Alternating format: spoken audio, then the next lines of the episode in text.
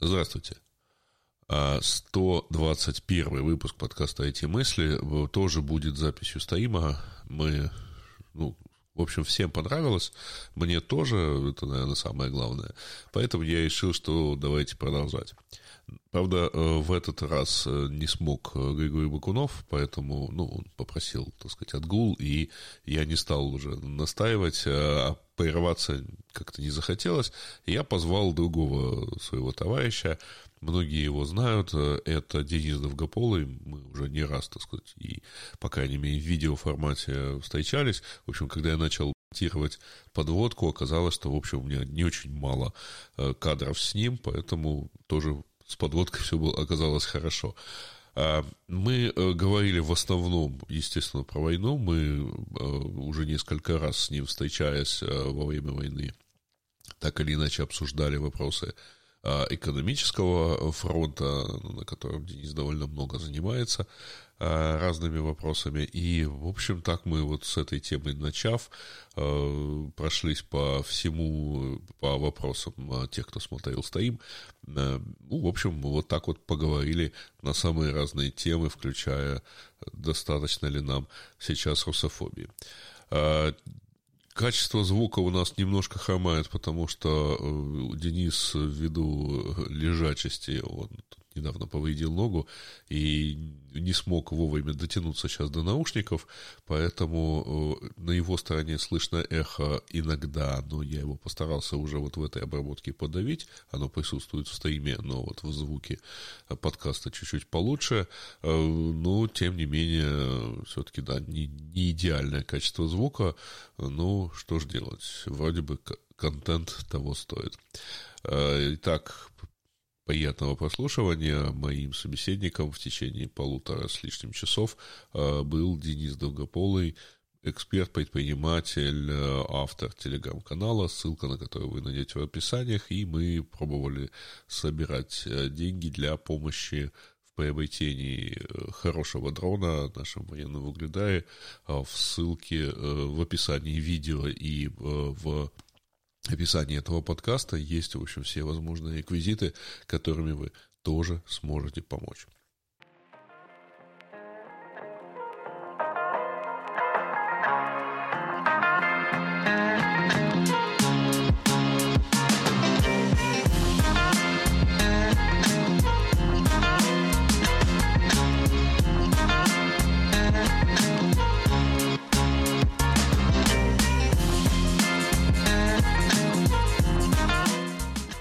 Давайте так, сначала мы, у нас есть обязательная программа, а у нас есть э, программа, по которой мы э, типа идем, у нас нет тем, почти, у меня есть, как обычно, вот, и напомню, что мы тут э, в том числе донатим, вот, а Дениса голоснейше треба, потому что он просто молчит пока. А я пока вот проговариваю необходимые вещи. А мы а, я знаю, откуда нас слышно-то, господи, вот оно в чем дело.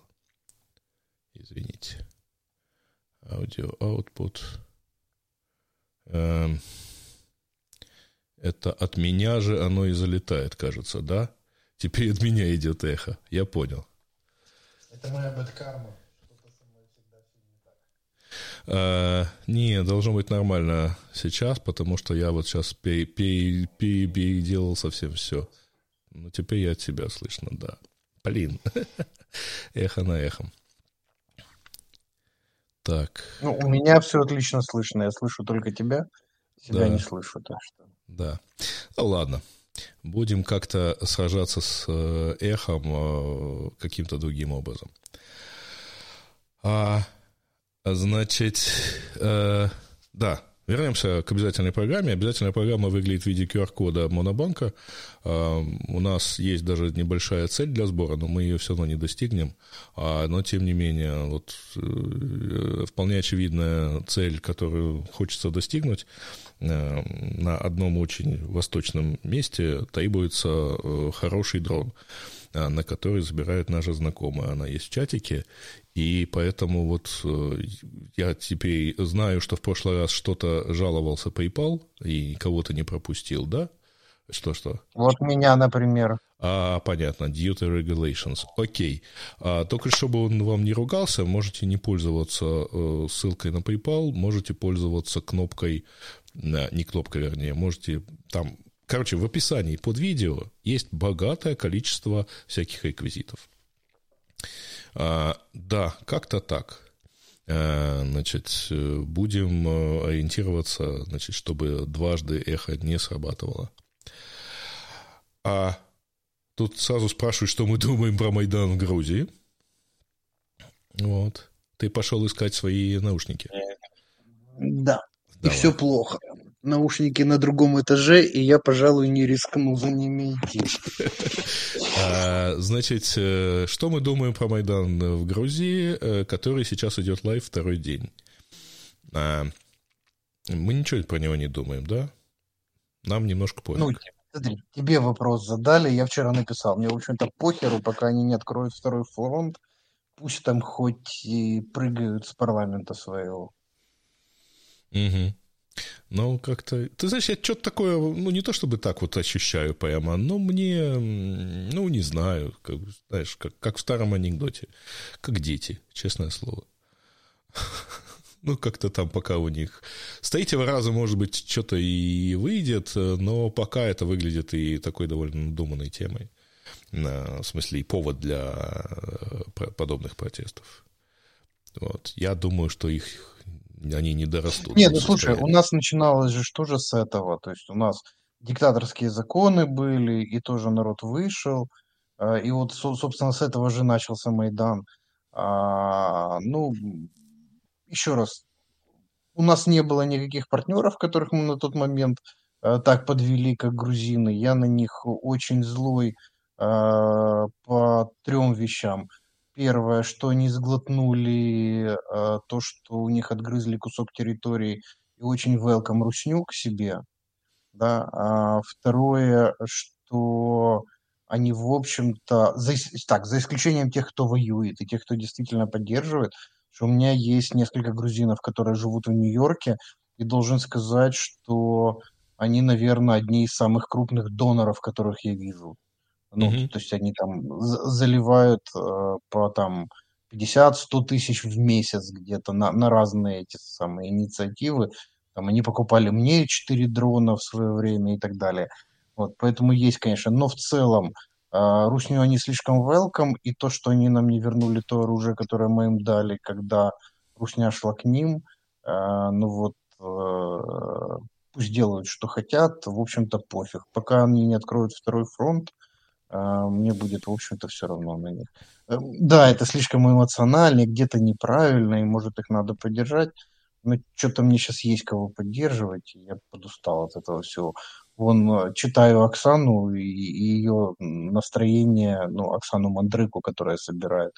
Ее настроение каждый раз мне как сердцом, этим, серпом по, по, по этим самым. Вот, и вот, ну, не до грузинов, вот очень не до грузинов. Ну да, сопереживать как-то не хочется.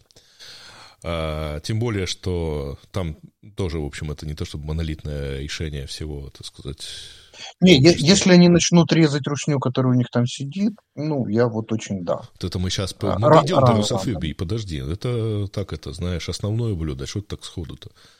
Вот все остальное пусть, пусть буянят. Угу. Слушай, я тебя, кстати, все равно хотел спросить, э, я хотя говорил, что у нас нет никаких тем, но я тебя хотел спросить, какие новости с экономического фронта, потому что мы три раза с тобой, это третий раз мы с тобой вот за последний год общаемся и всякий раз что-то на эту тему говорим, поэтому расскажи, какие изменения в динамике и все прочее?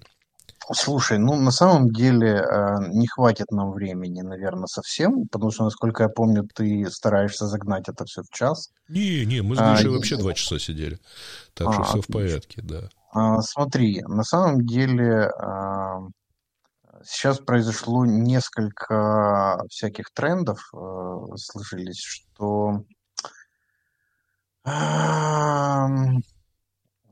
основной из них, и, наверное, самый неприятный, что у нас наш экономический фронт подустал. Да, количество людей, если ты помнишь, я оценивал в самом начале, было их от 10 до 20 тысяч, но потом где-то я уточнил, это выходило от 12 до 15 тысяч вот в этом диапазоне, то сейчас на самом деле людей, которые в этом деле задействованы, они сейчас измеряются сотнями, то есть их упало в сотни раз. Угу. Вот, это, с одной стороны, очень плохо, то есть если ты видишь, что такие массовые всякие акции у нас пропали, мы сейчас точечно работаем, у нас осталось несколько групп. Из хорошего то, что остались самые упоротые, и остались те, у кого хорошо получается, кто набил руку. Произошел такой естественный отбор. И, в общем-то, еще и выработалось э, достаточное количество рабочих механизмов, которыми мы давим. Но так как людей не хватает, то все равно это, это сильно замедлилось. Поэтому мы сейчас достаточно сильно перебираем целями. Э, и получается, что у меня сейчас даже нету времени. Я уже третий месяц пытаюсь выделить себе время, подбить итоги года сначала 22-го, а, потом итоги с начала войны. А, наверное, вот я откладываю на следующую неделю подвести итоги, как мы начали формировать экономический фронт. Это как раз была третья неделя, а, вторая, третья неделя войны, когда это все задышало в таком совсем примитивном и наивном виде, то есть начали люди думать, что же у них э, получается, ну, что можно сделать. Вот. Но на самом деле э, нет, и на это тоже времени не хватает. Э, это с одной стороны. С другой стороны, э, конечно, несмотря на то, что нам год было тяжело, э, оркам тоже пипец как тяжело. И сейчас, вот если ты видишь самое главное событие, которое случилось, это то, что они показывают дефицит бюджета угу. второй месяц.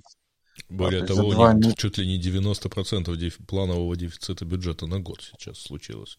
А за 80 месяца. на самом деле, прав... угу. 80 на самом деле, но э, так, я дергаюсь, это потому что у меня ноутбук на пузе стоит. Да.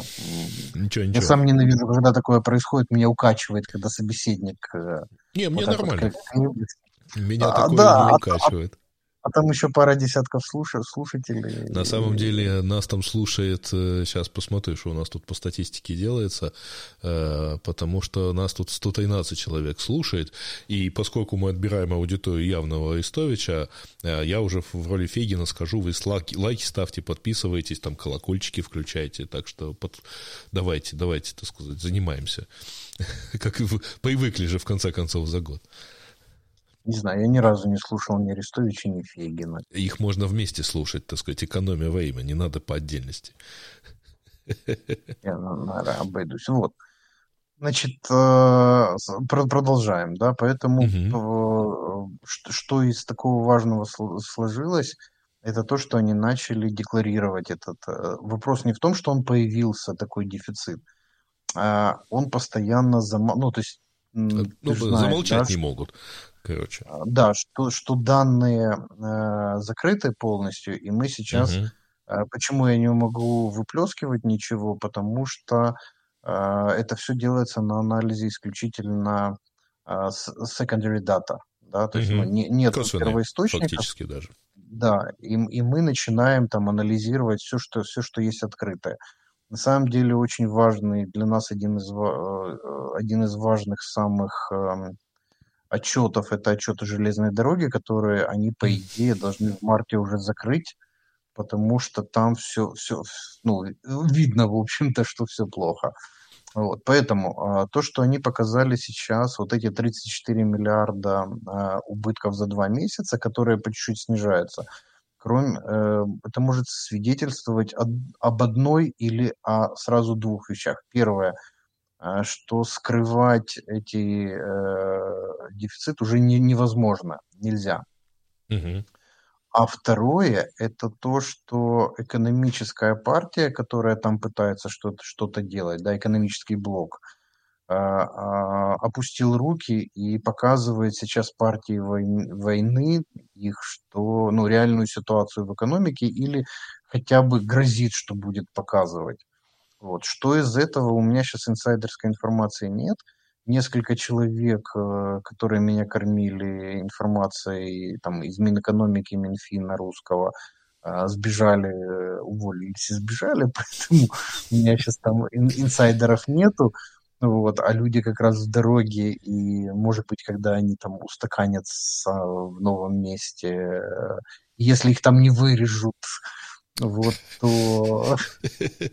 Тут, тут уже да. комментарий полетел, если ты видишь, я его сейчас выведу, что типа вот двойной комментарий даже, что есть закон в США об иноагентах, это тот, против которого сейчас протестуют в Грузии, э, закон о том, что, ну, просто э, все, естественно, почему протестуют, я примерно понимаю, потому что закон достаточно хорошо напоминает российский закон об иноагентах, где иноагентами признаны, извиняюсь, даже иностранцы, казалось бы, очи, ну, там, Арестович, по-моему, признанный агентом с Дмитрием Гордоном. Ну, блин, нашли а, по отношению к кому они ино. Вот. А, ну и дальше товарищ почему-то считает, что нас это должно как-то задеть. А, а вы два клоуна, что на Украину вам похер, что на Грузию, ей богу, как дети маленькие. Но какие-то странные высказывания. Я не собираюсь, так сказать, их скрывать, ради бога, смотрите, читайте, но...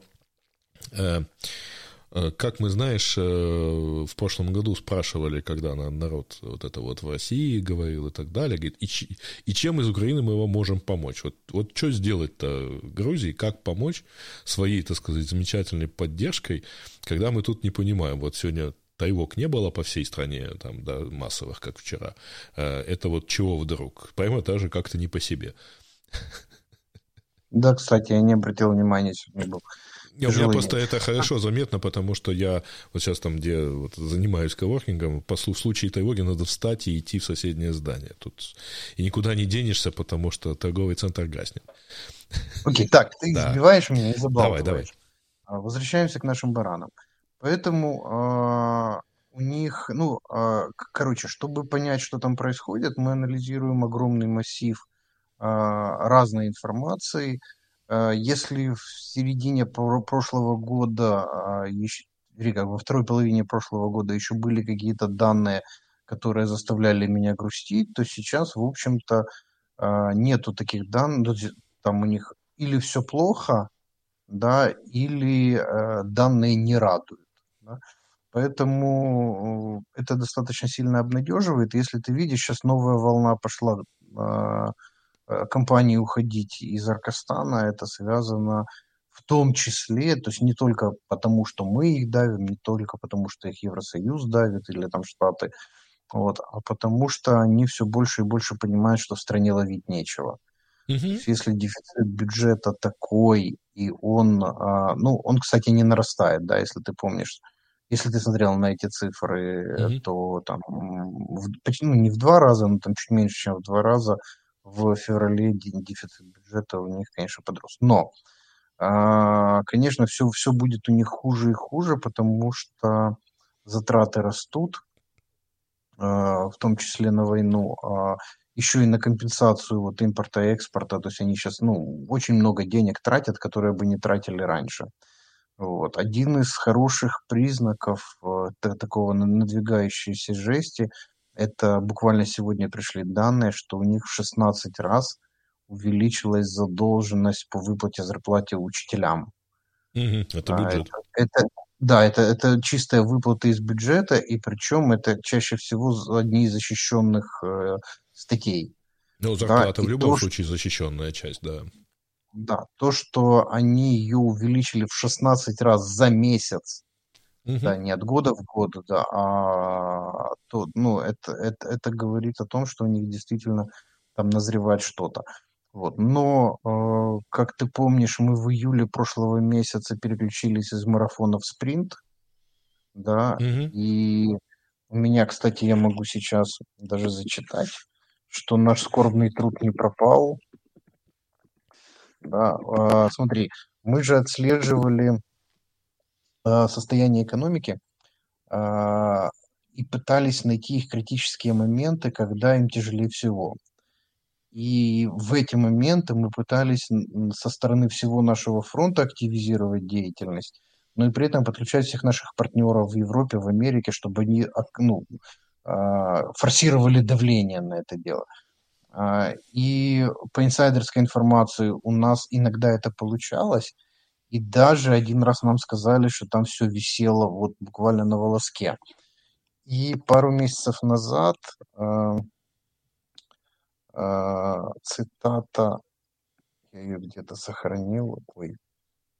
А компьютер новый, и ты не помнишь где, да? Да, да. Ой, я найду.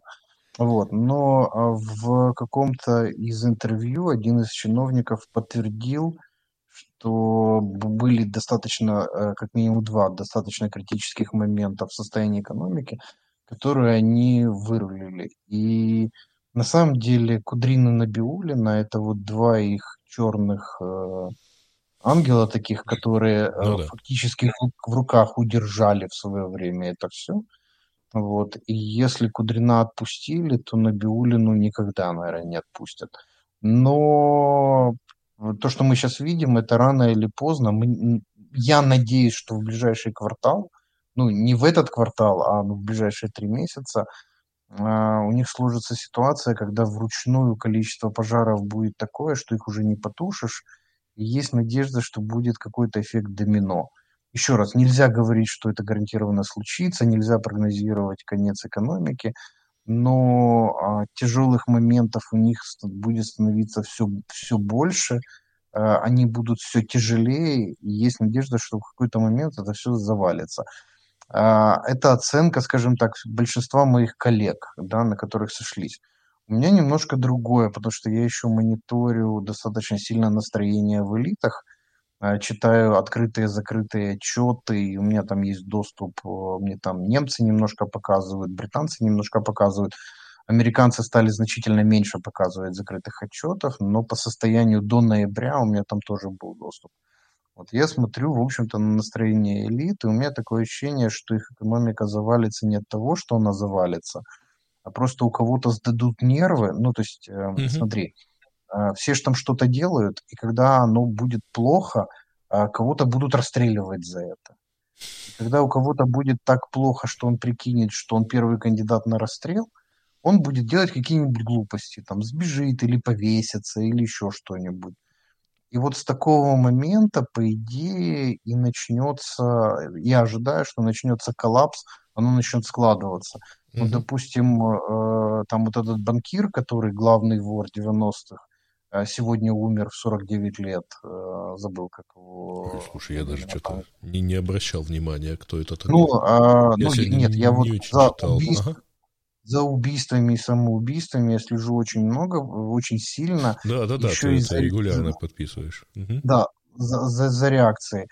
Вот. И как, ну, и рано или поздно они грохнут какого-нибудь человека, смерть которого заставит остальных нервничать. Вот, поэтому я скорее, если мои коллеги по экономическому фронту ожидают коллапс экономики от экономических причин, то я скорее жду, что э, людям будет страшно, и они будут совершать поступки, которые приведут к коллапсу системы. Вот как-то так. Понятно. Ну, тут товарищ э, на нас обиделся, сказал, что мы колония США и, видимо, ушел. Я надеюсь, раз он последовательный. Вот. Ну, ну мы уже не будем ему отвечать. Это не конструктивно, да. А, так, поправка, что зарплата учителям это регионы, а не федеральный бюджет. Ну, почти, но на самом деле тоже хорошо, потому что в рамках регионов это тоже вопрос не в регионе, вопрос в том, что э, зарплаты учителям режутся последними. Они очень маленькая статья, и это то, что бьет по социальному напряжению. То есть, ты понимаешь, не заплатил учителю, учителю, это скажется на детях, и это скажется на семьях. То есть угу. один учитель без зарплаты вносит смуты в стране значительно больше, чем один шахтер без зарплаты, условно. Ну да. Вот, поэтому во всем мире как раз вот, вот эту категорию бюджетников или даже не бюджетников э, стараются после 90-х годов стараются э, ущемлять последними. И вот сейчас э, их э, ущемили, мне это очень нравится. А на самом деле надо смотреть в динамике, потому что, э, э опять же, пара моих коллег говорит, что а, провал в январе будут выравнивать э, февралем. И сейчас, в общем-то, мы видим, что февраль не такой у них критичный, как, как январь был. А, но посмотрим, что будет в марте. опять же, очень сложно смотреть на цифры, потому что сейчас, как их я нет. уже писал, не то, что их нет, ну, то есть они же ими манипулируют, то есть ты, ты же знаешь, да, у них сейчас есть, уже мы насчитали 16 методов определения инфляции. То есть мой любимый, конечно, это инфляция без огурцов и самолетов осталась в пределах допустимого. Не, ну самое ну, дорогое, по-моему, то ли яйца, то ли лук. Влияющее. В смысле, самое большое, самое большое подорожание у них, по-моему, лук был. Может быть. Но они говорят так, что если подорожение билетов на самолет э, не учитывать и подорожение огурцов экстремальное не учитывать, то инфляция выросла всего лишь на какую-то там сумму. А в следующем месяце они сказали, что если к этим огурцам добавить лук, мебель и еще что-то, то тоже инфляция будет в каких-то пределах. Вот. Короче, потом у них э, с самолетами, когда весь народ в ноябре вылетел, кто хотел, цены вернулись. Они сказали, окей, мы вернем а, билеты на самолет в корзину опять для расчетную, ну, уберем оттуда, я не помню, что они убрали. Mm-hmm. Вот, и в результате э, реальной картинки не видно, э, но э, что мы смотрим, мы смотрим на то, что на потребительские чеки в э, магазинах, mm-hmm. вот, они сейчас упали, ну, по, за прошлый месяц на 9% потребления упало, но самая закрытая информация это по структуре потребления.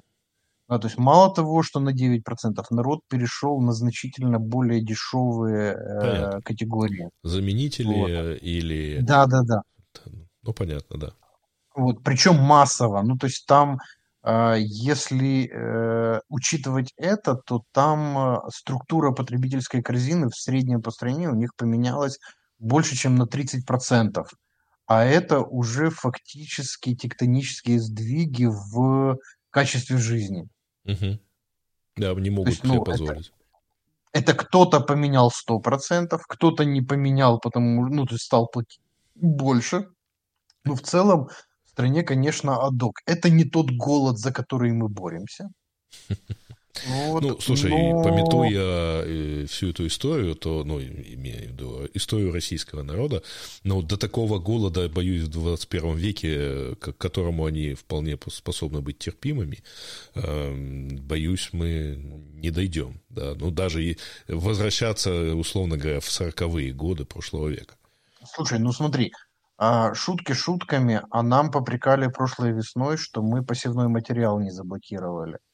Вот, мы э, тогда отложили, потому что все компании, которые сельхозтехникой, э, сельхозпродукцией занимаются, сказали, что это гуманитарные вопросы. Но э, у нас есть три группы, которые по ним работали, причем достаточно серьезные группы. И что выяснилось? Выяснилось, что сейчас вот по состоянию на весну у них фактически нету семенного материала, посевного материала на сахарную свеклу и картошку а у них по сахарной свекле, я могу ошибаться в цифрах, но, по-моему, у них локальное производство по сахарной свекле закрывает 6% э, посевного материала, угу. а картошки 3%. Ну, угу. то есть, когда мы говорим, что там возможен голод, то мы, ну, это, это, это, это возможен голод. Угу. А, да, и сейчас еще мне принесли первые цифры по домашним хозяйствам. Угу. Да, потому что, ну, мы, украинцы, привыкли, что э, у всех же есть огородик, да, и в худшем случае мы что-нибудь да, да сделаем. Я в 2020 году закрыл э, больше 100 банок консервации из планированных 500. Вот, но потом у меня там проект, проект сорвал мою эту аферу 500 банок закрыть. Вот, но окей, мы-то мы-то не пропадем. А у них, э, э, то есть мне подготовили данные, короче, у них и там все плохо. То есть люди разучились, не хотят, э, даже себя не хотят обеспечивать. Угу. Вот. И пока голод не настанет. А когда он настанет, а настанет он, вероятнее всего, зимой ближе к весне. Ну, вот это нормальный период, ну, когда да, продуктов когда... не, не хватило до нового сезона, ну, да. вот тогда уже высаживать их будет поздно. Вот. Ну, короче, то есть, э, знаешь, э, по мелочи, по мелочи, да, не пропадет наш скорбный труд. Вот все, что мы делали этот год, начало по чуть-чуть, по чуть-чуть как-то и, и выстреливать. и главное, что складываться, да, то есть, ну, синергия начинает работать. То есть там где-то там подшипников не хватает, да, а, и выяснилось, что сейчас на посевную из-за подшипников э, у них около 20% э, этих комбайнов, не комбайнов, тракторов угу. э, не, не вышло. Ну, хотелось бы, конечно, чтобы 80 не вышло, но есть надежда, что они поломают. Ну, выйдут, там поломаются. Ну, может быть, они эти 20 использовали, знаешь, как доноров для того, чтобы 80 вывести. А значит, ну, да. дальше это будет увеличиваться. Тут тебя может спрашивают, быть, а что консервировали? Ну, боюсь, это будет, а, конечно... Все подряд. Все подряд, все подряд консервировал. Мне это было интересно. Огурцы, помидоры, баклажанную икру, кабачковую икру.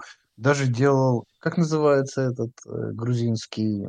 Сацеби. Кемали. А, Кемали, о. Ну что, хорошо, да. Так, понятно. Так, какие поступки? Вот, поэтому, да, э, смотри, по, по экономическому фронту а, оно работает, каче, количество перешло в качество. Да, очень прикольно, что у нас, а, а, ну, допустим, э, у нас есть замечательная группа EBM FinTech, угу. да, которая отлавливает, э, то есть мы э, несколько сотен, наверное, заблокировали возможности русским выводить, заводить деньги, а, как по мелочи, так и по крупному. Мы завалили несколько банков с русскими фаундерами в Европе, которые выводили. У меня до сих пор там Люксембургский банк, вот русский, который в АФК-системе, ничего я с ним пока сделать не могу, он не попадает собака ни под какие санкции. Вот. И Минфин Люксембурга ничего не может по этому поводу сделать или не хочет сделать. Вот. Ну, вот. Но несколько банков мы завалили, то есть э, я знаю точно три, вот, но мне там друзья подсказали, что их далеко не три, их там больше пяти точно.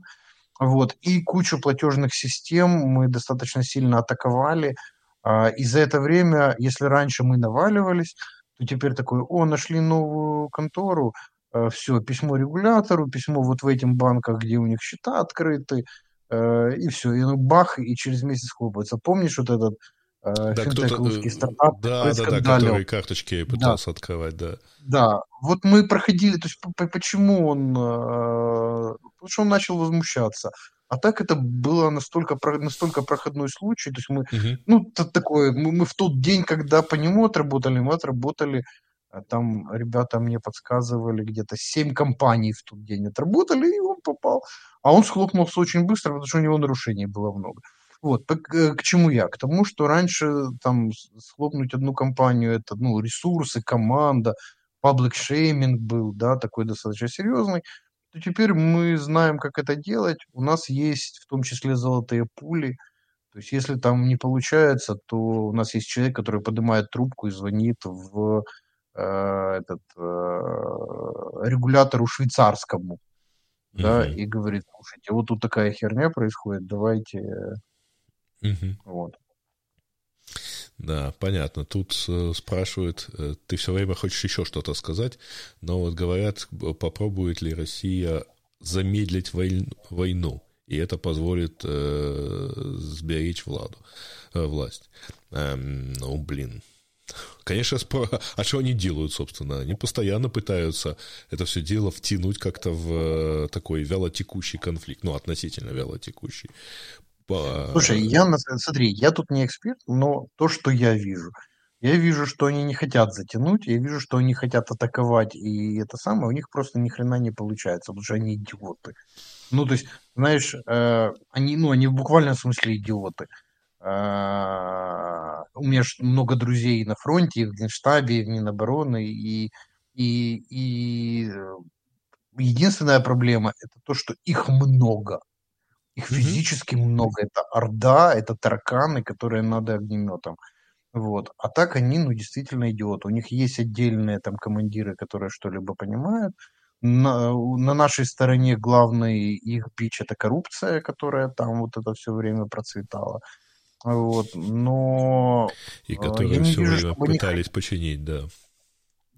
Да, я, я, я тоже, кстати, несколько самоубийств, но такого небольшого уровня было там начальники баз, там только один попал в паблик, э, который... Э, Полковник, по-моему, какого-то закомплектованного это, да, танкового. Да, это, это было еще... Да, да, да, по-моему, да. это было, когда они первый раз начинали что-то поднимать в сравнение, вот эти Т-62 да, и так да, далее. Да, да, да, это конец весны был. Вот, но а, прикольно, но такого же уровня события были все лето. Их больше угу. десяти, просто они там, похоже, не всплывали, потому что... Потому что... Вот, поэтому э, я, например, не вижу, чтобы они... А им нужны победы. Они с победами хотят сесть за, за стол переговоров. Ну, понятно. Но да. у них не получается, с одной стороны. А с другой стороны, конечно, э, мужество наших чуваков, которые этот тот же Бахмут держат. Это же мясорубка, где э, уничтожается ценой наших жизней там целые даже не батальоны, то есть ну, это, это батальон в день, там, там ну, просто вчера было полтора батальона, да, фактически. Нет, слушай, ну, подожди, э, э, это, это по всему фронту, а если мы говорим там а, про это Бахмут, именно то там, там конечно, да, ну... Да, чуть поменьше, но, ну, то есть это, там тупо сейчас это все перемалывается. А, цен, ну, цену, которую мы платим большую, но если бы они хотели затянуть бы это, они бы ушли в глубокую оборону, и мы бы там... Э, Пытались бы э, точно так же как-то прогрызть и стояли бы в довольно такой безвыходной ситуации, да. да. Вот. А. Но, опять же, у меня а, компетенция основная это экономика. Это тут я просто высказал свое такое, ну, угу. диванное скорее мнение, то ну, да, диванная. Прямо вот из лежачего положения диванное мнение. Ты, ты настоящий да. диванный эксперт. Я еще хоть в кресле сижу, да, сегодня. А, да, я напомню, что в описании к этому видео имеется довольно большой набор реквизитов, по которому, кстати, можно помочь. По-моему, куда-то туда этот э, дроны попробуют полететь, а, Если на ошибаюсь, мы собираем. Да. А, или угледар, что-то то. Э, значит, есть у нас QR-код на Монобанк, э, есть реквизиты, включая PayPal, но там есть адрес просто вот e-mail, адрес PayPal, который, на который до сих пор доходили вполне себе правильные эти. Это только почему-то кнопка PayPal, PayPal не хочет работать. А, слушай, мы можем, конечно, отвлечься на какие-нибудь технологические вещи, как ты на эту тему, а потом вернемся к русофобии. Такие ну, слушай, э, паузы. я в твоем распоряжении, то есть ты у нас же предводитель, ты предводи. Вот. Товарищ, кажется, не ушел и, э, так сказать, э, предъявляет претензию, почему мы на русском языке говорим. Но потому что а мы потому, размовляем потому что, русскую. Потому, нет, а, не, я расскажу почему. Потому что если мы говорили по украинскую мову, то такие бы долбоебы не приходили. А так хоть какая-то часть аудитории да, русских бы. Вот. А, короче, все, хватит его цитировать, на самом деле. Я не буду сейчас искать, где его, как его выкинуть, ну ладно. А, слушай, а, кстати, кстати, о, что ты думаешь Вон, про Оксана, Маска? Оксана написала, что в, в угледар. В угледар да. а, что ты думаешь про Маска? Раз мы уже заговорили, так сказать. А мы же, мы же не, не в Твиттере, да, и старлинки не используем. Вот. А, ну, слушай, ну, Смотри, я с Маском встречался только один раз, и, ну, не лично. То есть, э, угу. э, я пересекся, скажем так, с ним один раз, и мы группой против группы перекидывались парой слов. Вот, он тогда как раз искал, э, это было в Сакраменто, он как раз тогда э, собирал, это был 2006, по-моему, А, год. то есть он еще чуть ли не начинал строить только этот завод э, а, во Фромонте. Ну, смотри, нет? Э, нет, э, я встречался с ним исключительно, вернее, как, топик той встречи был космос. А, да, понятно. Вот. Да, да. Э, он спрашивал про Днепропетровск, спрашивал про ну, наши эти самые. Вот, у нас была достаточно большая компания, и это был тоже не мой профиль. Вот, и тогда он оставил впечатление очень приятное. вот. А, ну, я сейчас за этим делом не слежу, но а, мои, скажем так, партнеры и менторы а, сказали, что он делает, то есть золотые эти, как его, годы Маска уже позади, mm вот, он делает несколько достаточно больших глупостей. Первая глупость эм,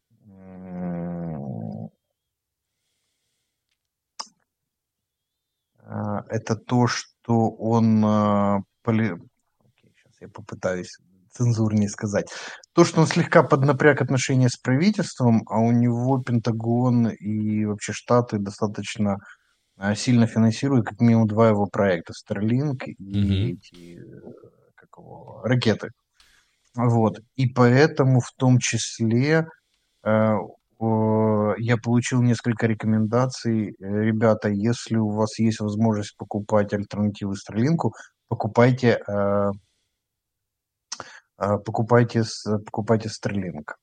Ой, не покупайте Starlink. Угу. Это поможет и Украине быть менее зависимым, потому что у нас ну, на самом деле на фронте 100% связи, на самом деле это Starlink. Угу. Да? Ну, такой дальний. А, Магистральный связи какой-то такой, да. Ну, нет, любой, даже между подразделениями все бегает. Э, нет, ну слушай, цифровые рации все-таки работают э, без, без нет, ну, да, нет, но... Нет, в бою, в бою, да, а ну вот штабы все завязаны на Starlink. Ну да.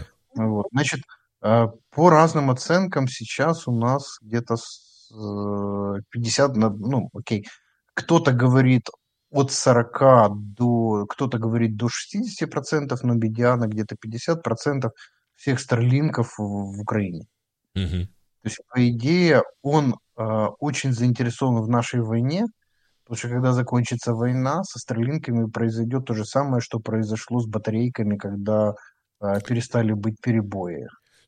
Когда да. с- сначала все все завезли, да, а теперь да, берите да. не хочу, да. Вот. Вторая ошибка, которую он сделал, это то, что ввязался в Твиттер и то, что он делает. То есть у него была абсолютно стопроцентная лояльность аудитории, угу. которая а, относилась к, к любым проектам, которые и компании, он делал. кстати говоря. Да. Поэтому а, если он сейчас ведет себя с Твиттером как говно, то это начинает уже сказываться, когда он месяц проработал в Твиттере, как минимум два маркетинговых агентства сделали анализ потребительских настроений э, с точки зрения корреляции э, ситуации с Твиттером и репутации и восприятия Теслы как э, бренда. Угу. И они оказались завязаны. Да. Вот. Поэтому я уверен, что он не обнищает. Вот, ну, ну он опять конечно, самый богатый человек, так сказать, потому что Тесла подросла обратно, вот, ну, но тем не менее. Ну, да, ну, смотри, э, я же написал большой пост в блоге и не убрал его, да, что э, когда умер э, Джобс угу. весной тогда, вот, я написал, что, в общем-то, с Джобсом умер и Apple, и так достаточно серьезно аргументировал, и Apple не умер, и он развивается. Хуже Поэтому, того, грубо говоря... Вырос в разы, и даже ты его было купил. Ну, я его купил, потому что мне, ну, или как, как я его купил? Мне надо было на фронт 4, ой, 2 ноутбука, а так как логистика у нас непонятно как работала, я купил 4, понимая, что 2 доедут, угу. вот, Э, а если доедут все четыре, то два доедут быстро. И в результате у меня остался на руках один. Э, я это все покупал за свои деньги, не, не за донорские и так далее. Вот, и я решил его оставить себе. Вот. Но так как он у меня выполнял функцию мебели, то я его поменял на вот этот самый компьютер, с которым говорю.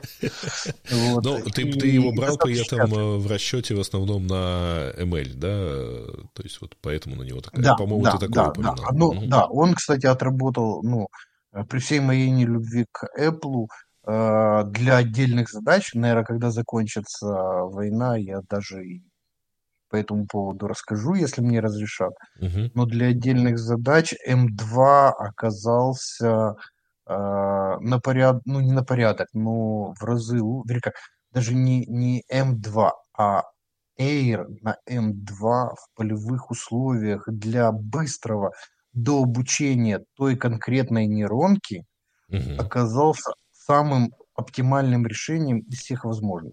Угу. Почему мы его и хапанули, почему мы его привезли? Пока они там в полях были, э, ребята запилили нормальное решение этого всего – и уже через месяц они были не нужны, и на фронте они были совсем не нужны, потому что там Apple тоже никто не пользуется, ни, ни айфонами, ни, uh-huh. ни компаниями. Вот. А, а у меня остался. Вот. И я сначала хотел его продать, а потом подумал, ну, сделаю еще одну попытку, четвертую за жизнь. Вот. И в результате, после того, как я его 8 недель не включал, а чувак, который покупал, говорит, сколько он у тебя? Я говорю, ну вот он с премьеры, он на следующий день. Это, кстати, тот, а у меня на руках был тот, который Алекс Мак купил. Ага. Саша Пацай. Да-да-да. Вот. У нас четыре ехало, вот, и, и это тот, который купил Пацай. Вот. Э, и... Ну, понятно. В общем, ты понял, что лучше тебе вернуться на старую добрую... Когда, когда его покупали, посмотрели, что у него 10 часов работы было всего за это. Не смог. Не смог. Да. Я напомню про еще раз чуть-чуть про донаты. Вот. Я не смотрю, что там приходит, потому что у меня все стоит в режиме э, как бы тишины, ну, чтобы оно не прерывало сообщениями. Поэтому вот закончится эфир, тогда посмотрю. Ну и, соответственно, да, там месседжи, если кто-то вдруг что напишет, то я все равно не, не читаю. А, так, про Маска. Ты знаешь, кстати говоря, я, э, ну, в принципе, видел такое мнение. Это, по-моему, где-то еще в прошлом году, в декабре, кажется, э, кто-то из э, людей, кто работал в SpaceX, э, написал, что, в общем, э, то, что делает Маск в Твиттере, э, вполне понятно, потому что он, ну, на самом деле, в SpaceX и в Тесле есть группа менеджеров, задача которого управлять Маском.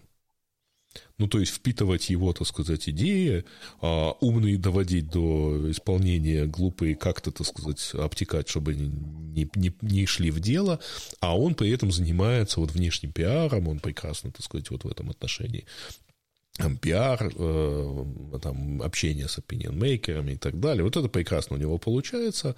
Вот, он такой, как бы, это, Тони Старк и, и так далее, да, такой э, харизматичный чувак, ген, технический гений и так далее.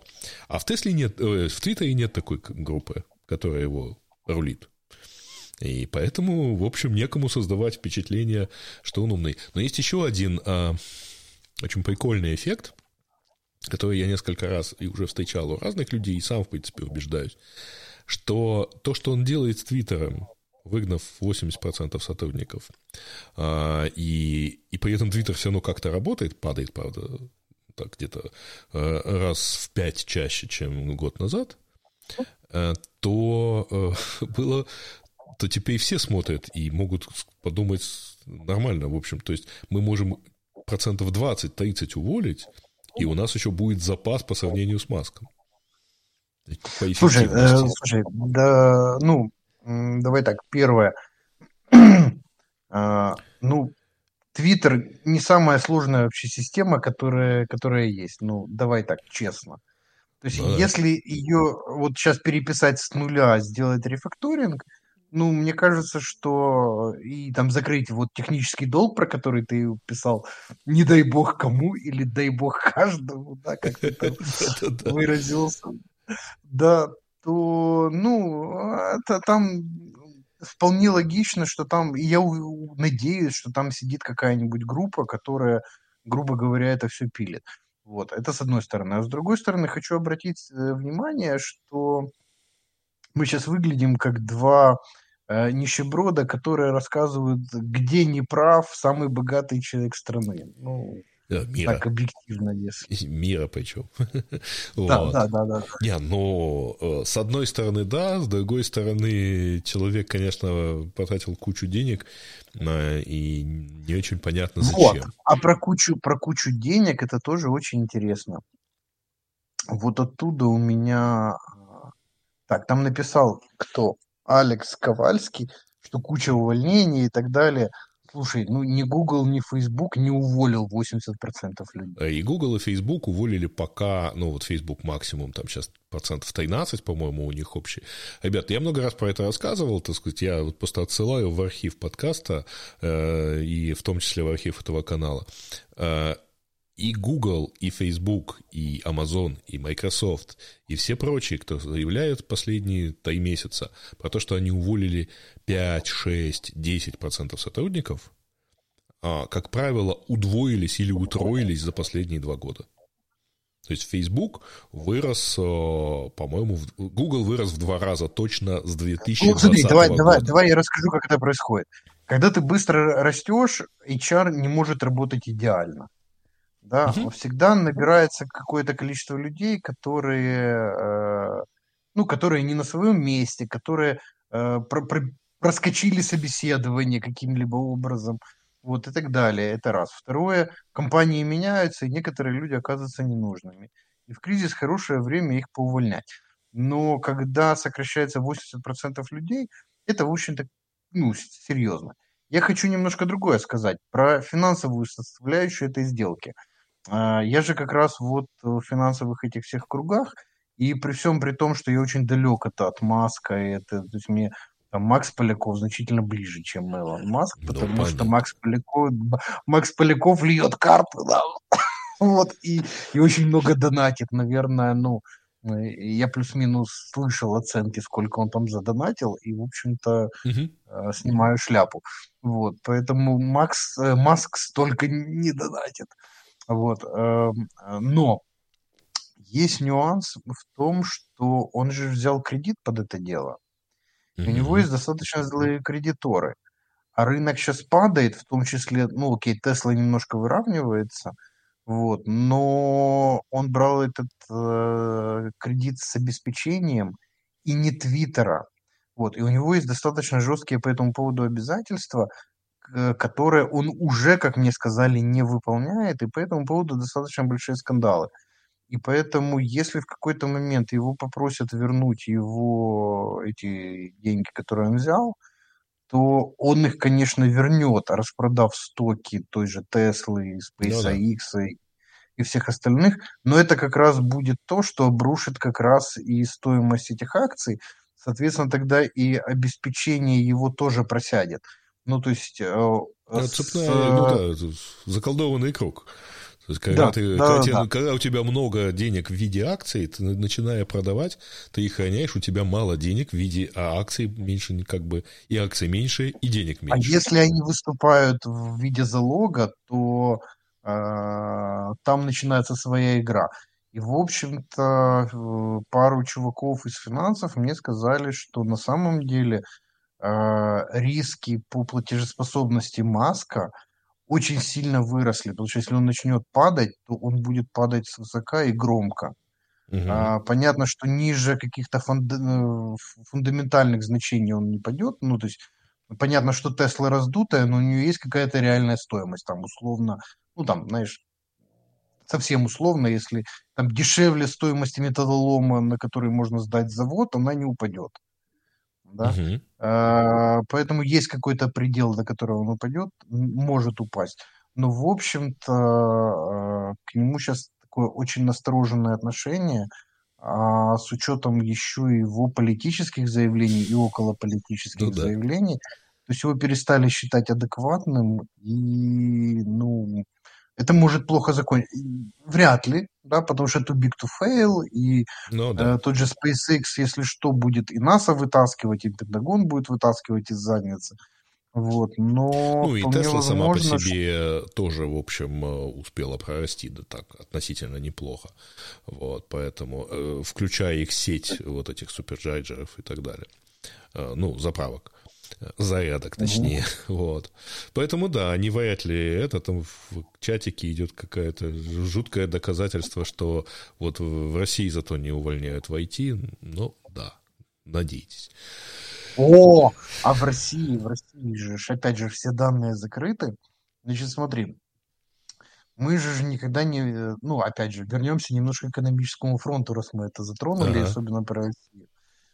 Значит, мы же когда, ну, ты же слышал, да, что только 9% компаний вышло из России, там, бла-бла-бла. Да, да, да. Вот, мы, э, да, мы физически считали закрытие предприятий, сокращение людей. Мгм. Да. Э, перестали мы считать их в октябре, когда насчитали миллион уволенных. Мгм. Да, те, кто был уволен по, по стране. Это, в общем-то, очень большая цифра. Потом, они, потом по- пошла волна, ВПК начал очень много на- нанимать людей, но ты понимаешь, что если у тебя условная там Кока-Кола а, сократила 10 тысяч человек, ну, условная Кока-Кола, условная 10 тысяч, а их ВПК набрал э, условных 10 тысяч человек за этот же период, угу. то количество безработных не изменилось, а изменилось, а, качество рабочей силы, качество трудоустроенных, качество безработных, и средний доход по стране, в общем-то, упал очень сильно. И, и, и за, а при этом статистически это нигде не отразилось. Угу. Вот. А, а когда эта ошибка набежала, вдруг в прошлом месяце, как ты читал, да, 700 тысяч трудоспособного населения вдруг откуда-то появилось. Угу. Ну, кроме вот. того, есть же еще и скрытая безработица, типа четырехдневной рабочей да. недели, отпусков за свой счет и так далее и тому подобное, которая а, да, в смотри. такой статистике не вылазит. Это, э, да, это не вылазит, но оно рано, ну, смотри, мы на это очень сильно надеялись. Вот э, те люди, которые попали в скрытую безработицу, а их было 2,5 миллиона человек по состоянию на июнь прошлого года. Угу. А, из них 20% только в результате оказались на улице. Остальные вернулись к полной занятости. Поэтому, ну, то есть, как бы нам не хотелось, чтобы а, они толпами были на улице и жрали бордюры там на завтрак и на обед и на ужин, а, там на самом деле ситуация ухудшается, но не обвалом, не так вот, как, э, как хотелось бы. Ну, я уже тут успел поискать э, ту старую цитату про то, что мельницы Господни мелют медленно, но мелко. Вот. Там есть разные варианты, восходящие чуть ли не к древним грекам. Спасибо всем, кто сканирует э, QR-код, это код э, банки Монобанка. Вот. И вот вы каждый раз видите, что кто-то просканировал. А, но я на самом деле делаю неправильно, потому что мне надо его включать-выключать по-хорошему, и тогда в чате появится короткая ссылка на него, и можно будет даже потом, так сказать, его ух и посмотреть. А, еще, еще, что интересно тоже, э, интересное двоякое влияние было гробовых. Ну, то mm есть там э, трупов же очень много, и выплаты по ним идут да, и люди не покупают на эти деньги машины, не вкладывают, они их профукивают. И поэтому, что прикольно, что выплаты гробовых для экономики имеют э, негативное долгосрочное влияние, угу. а, и, а оживление экономики за счет э, этого ну, впрыска, ну, впрыска краткосрочное. Да. Ага. Да, э, и они спускаются достаточно быстро и не имеют никакого экономического эффекта, и очень слабый мультипликатор.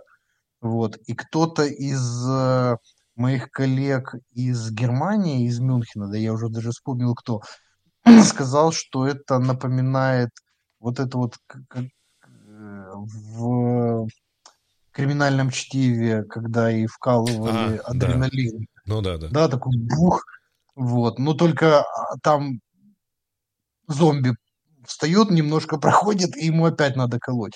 Вот. Э, на самом деле э, я испугался сначала, потому что трупов много, выплат много, и они конец прошлого года на самом деле э, вытянули.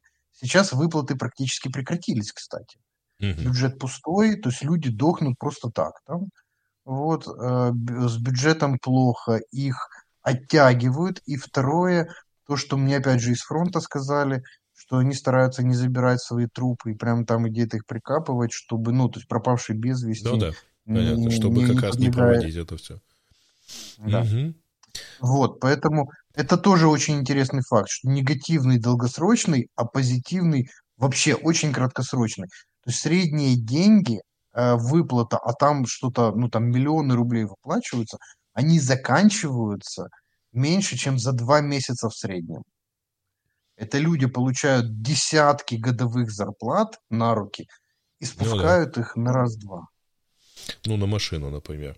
Тут продолжается дискуссия про то, что, в общем, сотрудники, те, кто уехал из России, а, живут там, например, в том же Тбилиси, в Ереване или где-то еще, там, в Сербии, по-моему, тоже люди так это более-менее поустраивались, а, оформляют, регистрируются там и продолжают работать тут довольно большой пост, и дальше работают на того же работодателя. Ну, буквально на прошлой неделе была новость э, про то, что некоторые компании начали ограничивать такую удаленку. Основные, что... на нее, смотри, Мы, мы посмотрели, а, этих компаний немного, Ну, это ВК, но например. они от, от 60 до 70 процентов всех айтишников.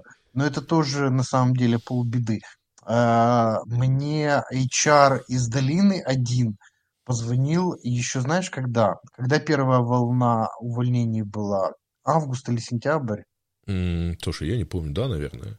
Вот, вот тогда позвонила и сказала, а ты знаешь, что с началом войны доля русских в найме упала очень сильно?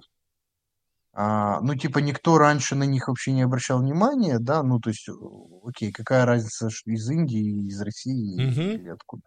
Вот, а сейчас начали задавать вопрос э, службы безопасности и комплайнс, а, а есть ли у этого человека связи э, с ФСБ, допустим.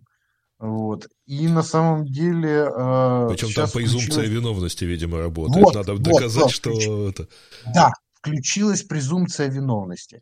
Вот, поэтому доля их упала. Они знаешь, что оценивают? Они померили в компаниях средняя доля русских э, сотрудников. Мгм. Так вот, в найме их доля оказалась в 12 раз меньше, чем работающих в компании. Но в увольняемых в среднем в три раза больше, чем в среднем по компании. То есть русских сотрудников начали бояться, и единственная возможность, э, надеюсь, единственная возможность скоро им устроиться на работу, это работать в Мгм. компаниях, которые основаны такими же русскими, которые мы стараемся не пускать в ту же Европу, как ты видел по нескольким скандалам.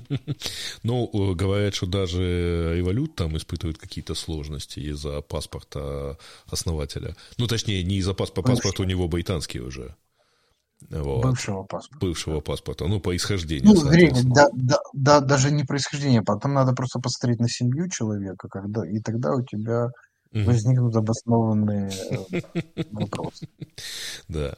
А, Ну, я, кстати, видел в, Твиттере несколько тредов на тему того, что вот мне отказали в найме, потому что, типа, в опросили команду, команда сказала, что не хочет работать, там есть несколько украинцев, поэтому не берем.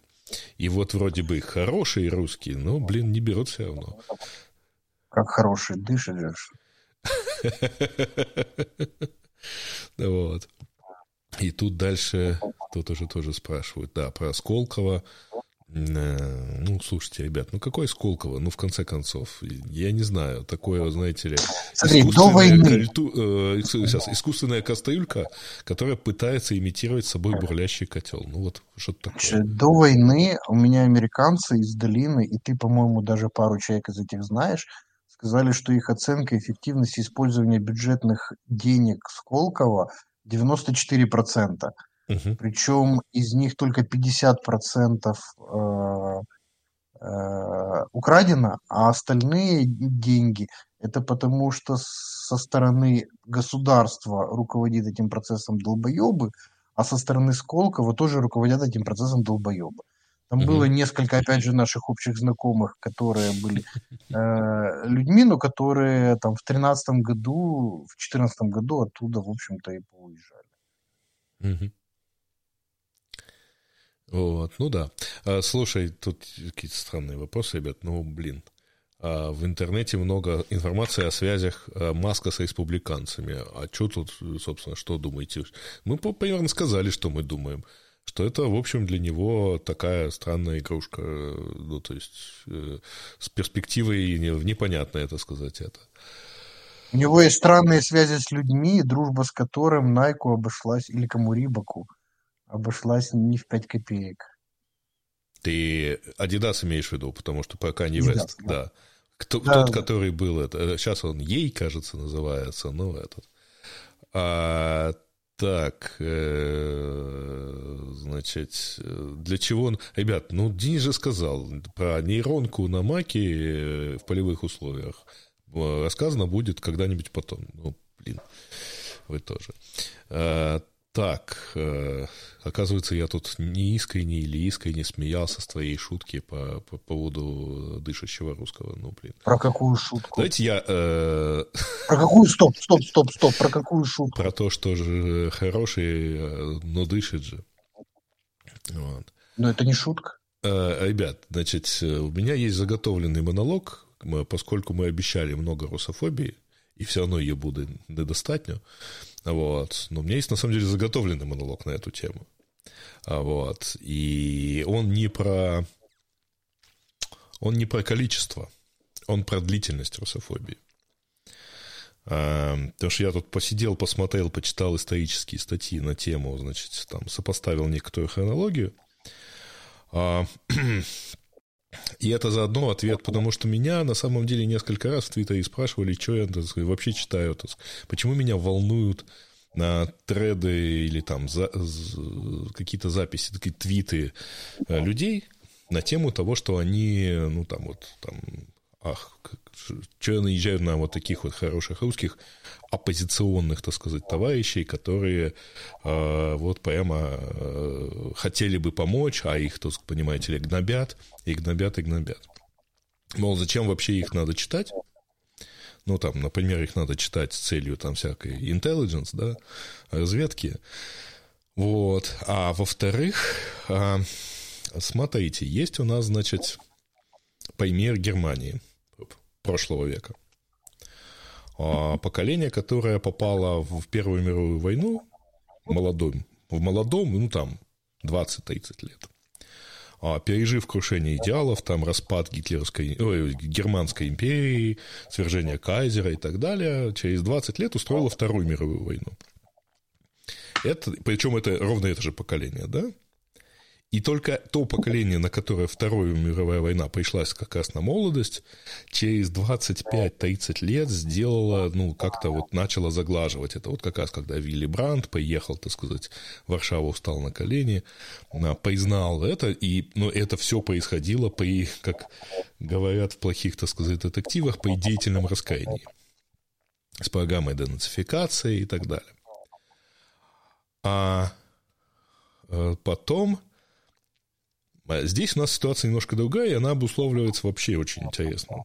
Она обусловливается двумя вещами. Значит, первое, что, так сказать, никаких, а, никакого деятельного раскаяния а, у людей сейчас на, вот, среди хороших русских, да, популярным, популярным мем, не наблюдается.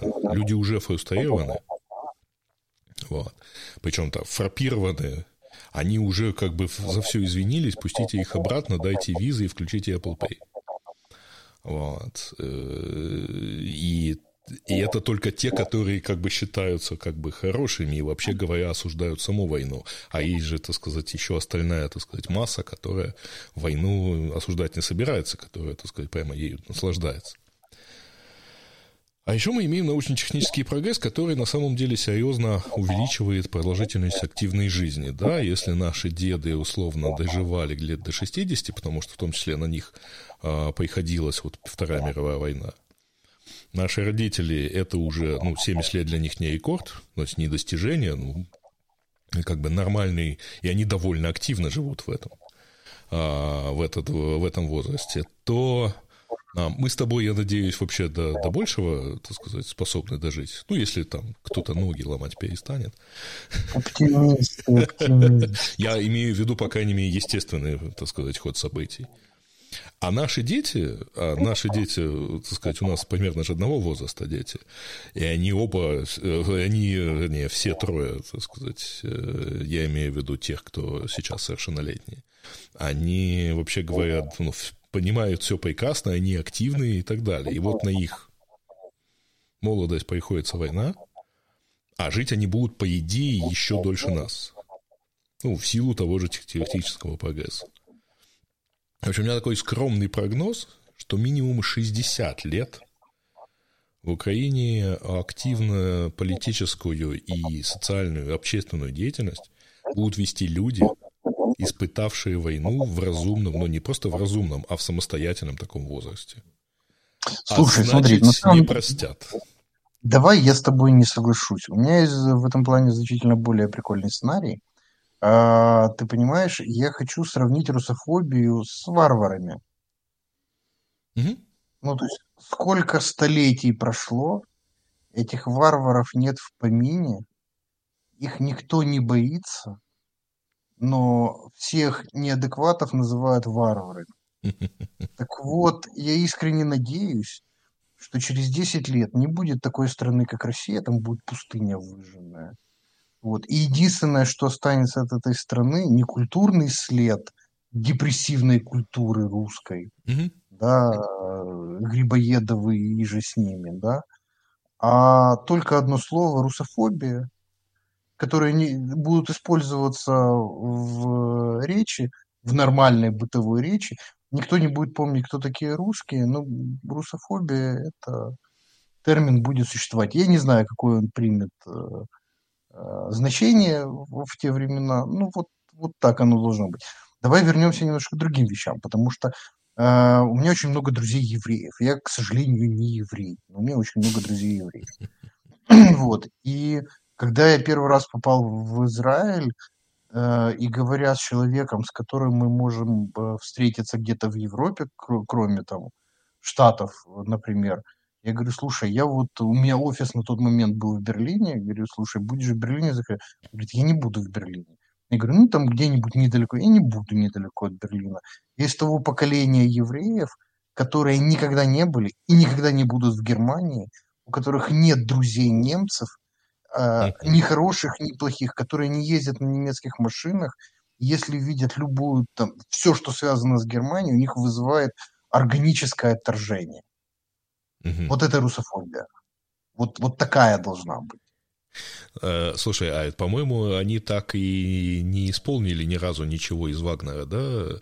Я, по-моему, что-то планировалось, и там был очень большой шум на эту тему. Потому что вообще произведения знаю, Вагнера не знаю. запрещены в Израиле к исполнению. Вот. И там была какая-то история про кольцо Нибелунгов, что они планировали его поставить. А, пишут, что мы не знаем, лучший россиянин 22 года или э, московит 20, 2032 с уральцами 2032. Да что, поживем, увидим, так сказать, мы в этом отношении. Это так, слушай, давай, давай, поехали. Про русофобию можно говорить, но... Можно говорить. Ну, давай- вот утверждаешь, да, что давай нельзя быть э, популярным политиком-блогером, транслируя непопулярный для россиян месседжи.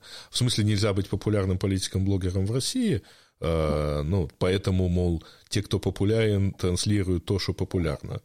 Э, ну, тут, знаете ли, вопрос э, такой, значит, э, а, а честным человеком быть можно или нет? Тут хороший вопрос про украинский аутсорс. Давай на него отвлечемся. Украинского аутсорса стало сильно меньше проектов за рубежом. Насколько, по вашей оценке, это связано с боязнью работать с украинцами в связи с исками? А, а я бы не сказал, что стало меньше. Я не знаю. Вот этот факт. Меньше стало немножко. Меньше, меньше, меньше. Ну, тут... Ну, смотри, смотри, а, я, ну, сли- ну, а- аутсорсинг это не мое, я же больше по продуктовым компаниям. И плюс я еще больше по европейским про- продуктовым компаниям, а не по украинским. Вот, поэтому э, там я хоть как-то а, еще ру- руку на пульсе держу. Плюс я работаю с Еврокомиссией, Европарламентом и еще там парой структур, которые заказывали ресерчи по украинскому рынку, потому что они попытаются помогать. Поэтому я там могу. И я немножко заглядывал в аутсорсинг. Ну, на самом деле плохо. Ну, э, не критично, но а, чувствуется. А, Причем вопрос не в войне, а вопрос как раз, когда бомбили инфраструктуру, это о невозможности работать. Мгм. Вот, А, я понял, поэтому... понял. Ну, плюс, слушай, есть, безусловно, общие экономические э, проблемы. Вот. На всякий случай я там товарища заблокировал на я не знаю, сможет он прорваться или нет, может и сможет, это его вопрос. А, есть, конечно, общие экономические вопросы, просто во всем, во всем мире вот этот вот пузырь 21 года потихонечку, так сказать, сдулся, схлопнулся, и действительно вот сейчас, так сказать, остывает. Поэтому, конечно же, это тоже так или иначе сказывается. Вся, вообще вся мировая экономика, она с одной стороны схлопывается, с другой стороны перестраивается в какую-то мере там в, там, в новую чуть-чуть ситуацию, потому что Европа перестраивалась э, в ситуацию ну, энергозащищенности от России, от российского газа, например. Это был один стресс. А какие-то области экономики перестраиваются, и кто-то не выжил после ковида, кто-то перестраивается на полувоенный, так сказать, вот этот тоже режим. Есть какой-то режим мобилизации в этом тоже сказывается. В общем, тут нельзя ткнуть пальцем и сказать, что ну вот только у украинцев стало в этом отношении хуже, потому что война. Вот. Нет, смотри, э, давай, э, я, ну, я на эту тему написал уже большой пост. Угу. Давай я про аутсорс э, свой тезис, опять же, который вытекает из опыта 2008-2009 года, который я пережил. И у нас на Нет, самом деле один, тогда рынок... Деле. Да, а, к сожалению, не так много людей. У нас, как, знаешь, издержки того, что когда рынок растет очень быстро – это в десятилетней перспективе у тебя объем рынка будет в десятки раз больше, чем, угу. э, чем сегодня, да. И поэтому те люди, которые пережили кризис 8-9 года, индустрия тогда была там 40 тысяч, там 30, по-моему, тысяч человек. А, а, а ты еще кризис доткомов вспомни.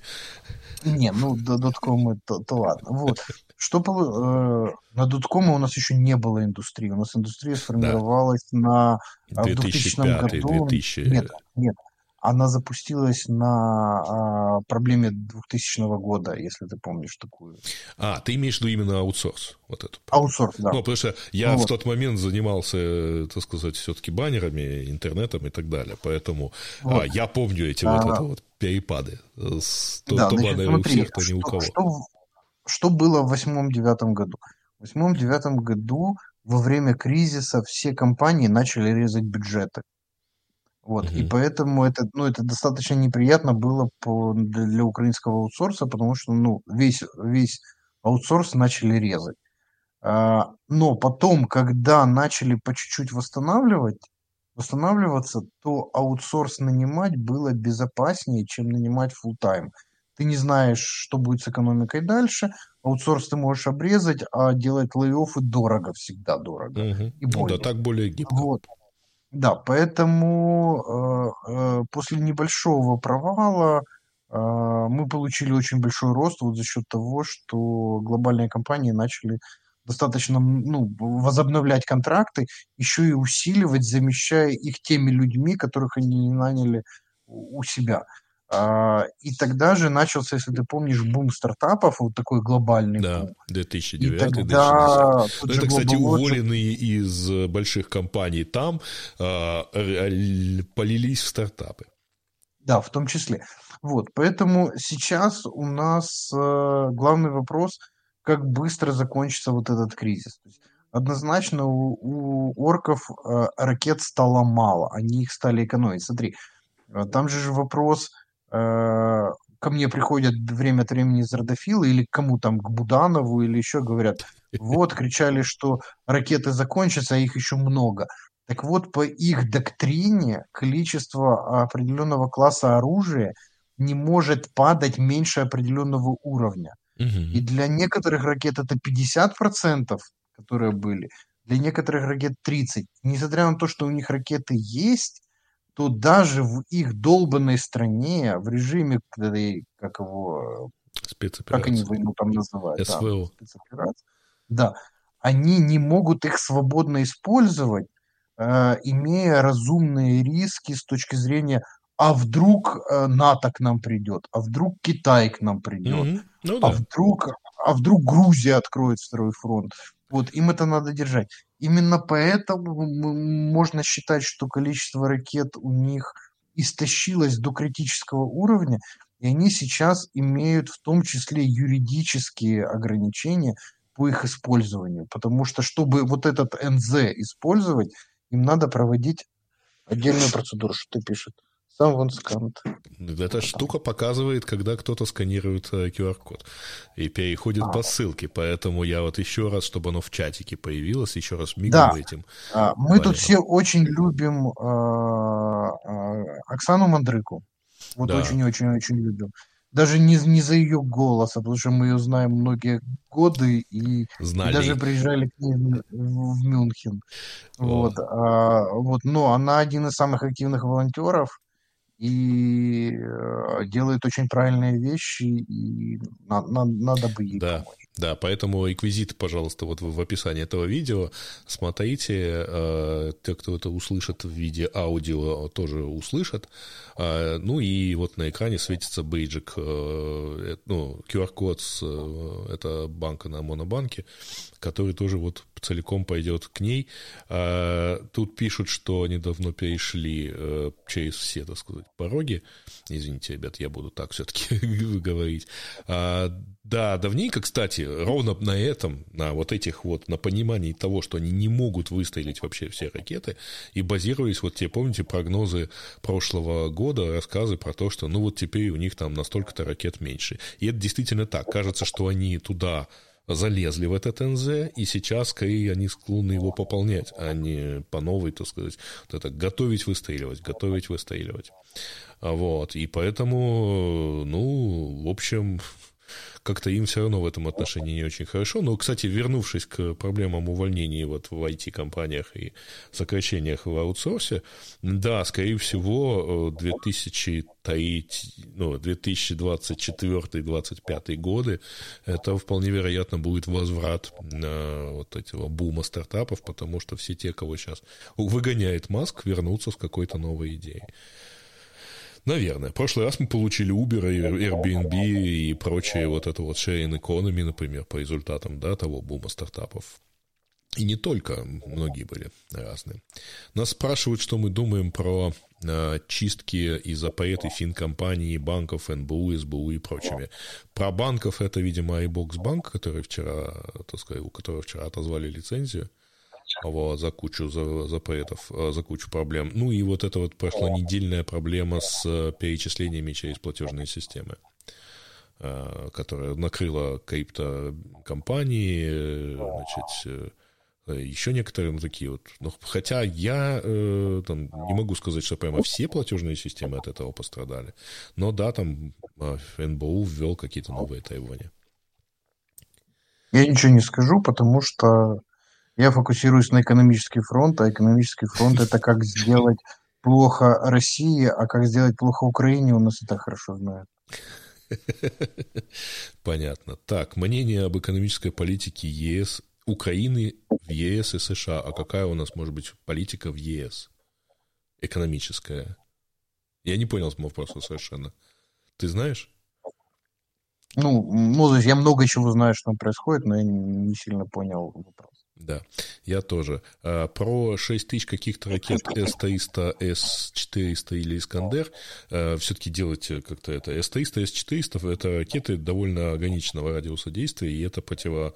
А, ну, система зенитные ПВО, ракеты. Да, это зенитные да, ракеты. Да, их, да. конечно, их умеют, вот С-300 умеют переналаживать на стрельбу земля-земля, вот, но это опять-таки, ну, они, по-моему, сколько, 250 километров бьют, не дальше. Искандер баллистическая ракета, которая э, летит далеко э, по баллистической траектории, но их как раз тоже немного, по-моему. А, вот, это к тебе вопрос. Как все-таки, какое мнение в ЕС и США о нашей экономической политике? Без мата, пожалуйста. Ну, а, они, мягко говоря, недовольны. То есть они, конечно, делают скидку на то, что у нас война идет, но они недовольны. И что самое обидное, это то, что, э, знаешь, нет такого постоянного тренда, когда становится все хуже и хуже, или все лучше и лучше. Такой, знаешь, вот у нас вроде как идет все неплохо, все хорошо. Э, я это просто слежу, чтобы там стартапом поддержку вытащить. И вроде подписали грант – да, вот э, там э, чуваки э, собрали частных денег э, 3 миллиона долларов, евро. И сказали, все, это чисто гранты стартапам, мы сейчас вот будем раздавать, э, и все хорошо. И потом нас начали бомбить, и они сказали, извини, дружище, а мы на эти деньги тупо купили генераторов и позвали mm-hmm. меня в, в этот самый, в Брюссель на железнодорожную станцию показывать, как уходит э, состав с этими генераторами. Ну, их на, на, на, на 3 миллиона реально купили много. вот, а, и, и ушли. Вот. А в самом начале чувак, вот когда мы собирали полмиллиона, 300 тысяч, которые УКУ раздали, вот у меня чувак сказал, что он четверть миллиона из своего кармана отдает стартапам. Угу. А, а потом он посмотрел и сказал, что а, сделал тоже очень классную штуку. Он купил стекло. Ага, да, я понял. Вот, ну, и сказал, стекольные заводы вместо встает, того, как... Да, да, да. И отгрузил сюда тоже до хрена стекла, вот, и искал партнеров нормальных, которые не, не, не, не, рас, не распродают и не накрысятничают на этом. Он сказал, извини, ну, то есть стартапы, да, если сдохнет стартап, ничего страшного, а люди не могут вернуться в дома, потому что нет да, стекол. В зиму с клеенкой вот. не зайдешь, да. Угу. Ну, это было, это было еще, это была весна, это же мы когда. Не, ну тем не менее, понятно, мае, что это, да. так сказать, пока все да. делалось и так далее. Вот, и он сказал, извини, приоритеты. А потом еще там чуваки тоже собрали где-то миллиард долларов и говорят, мы сейчас будем входить в, там, вливать в промышленность, но у нас есть разумная диверсификация, мы там 10% нет, ну типа полпроцента от этой суммы можем тоже на хай-тек пустить.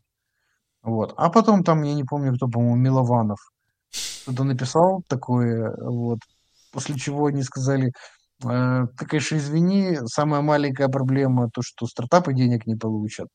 Вот. Ну, мы, наверное, миллиарды попридержим. Ну да. Вот. Ну и, и попридержали. Да. Вот, поэтому оно как-то волнами. То есть вот когда наши, когда русские не устраивают какого-то беспредела, э, когда наши не, не принимают каких-то идиотских законов ничего, да. и не делают каких-то заявлений, да, то э, там это все начинает оживать.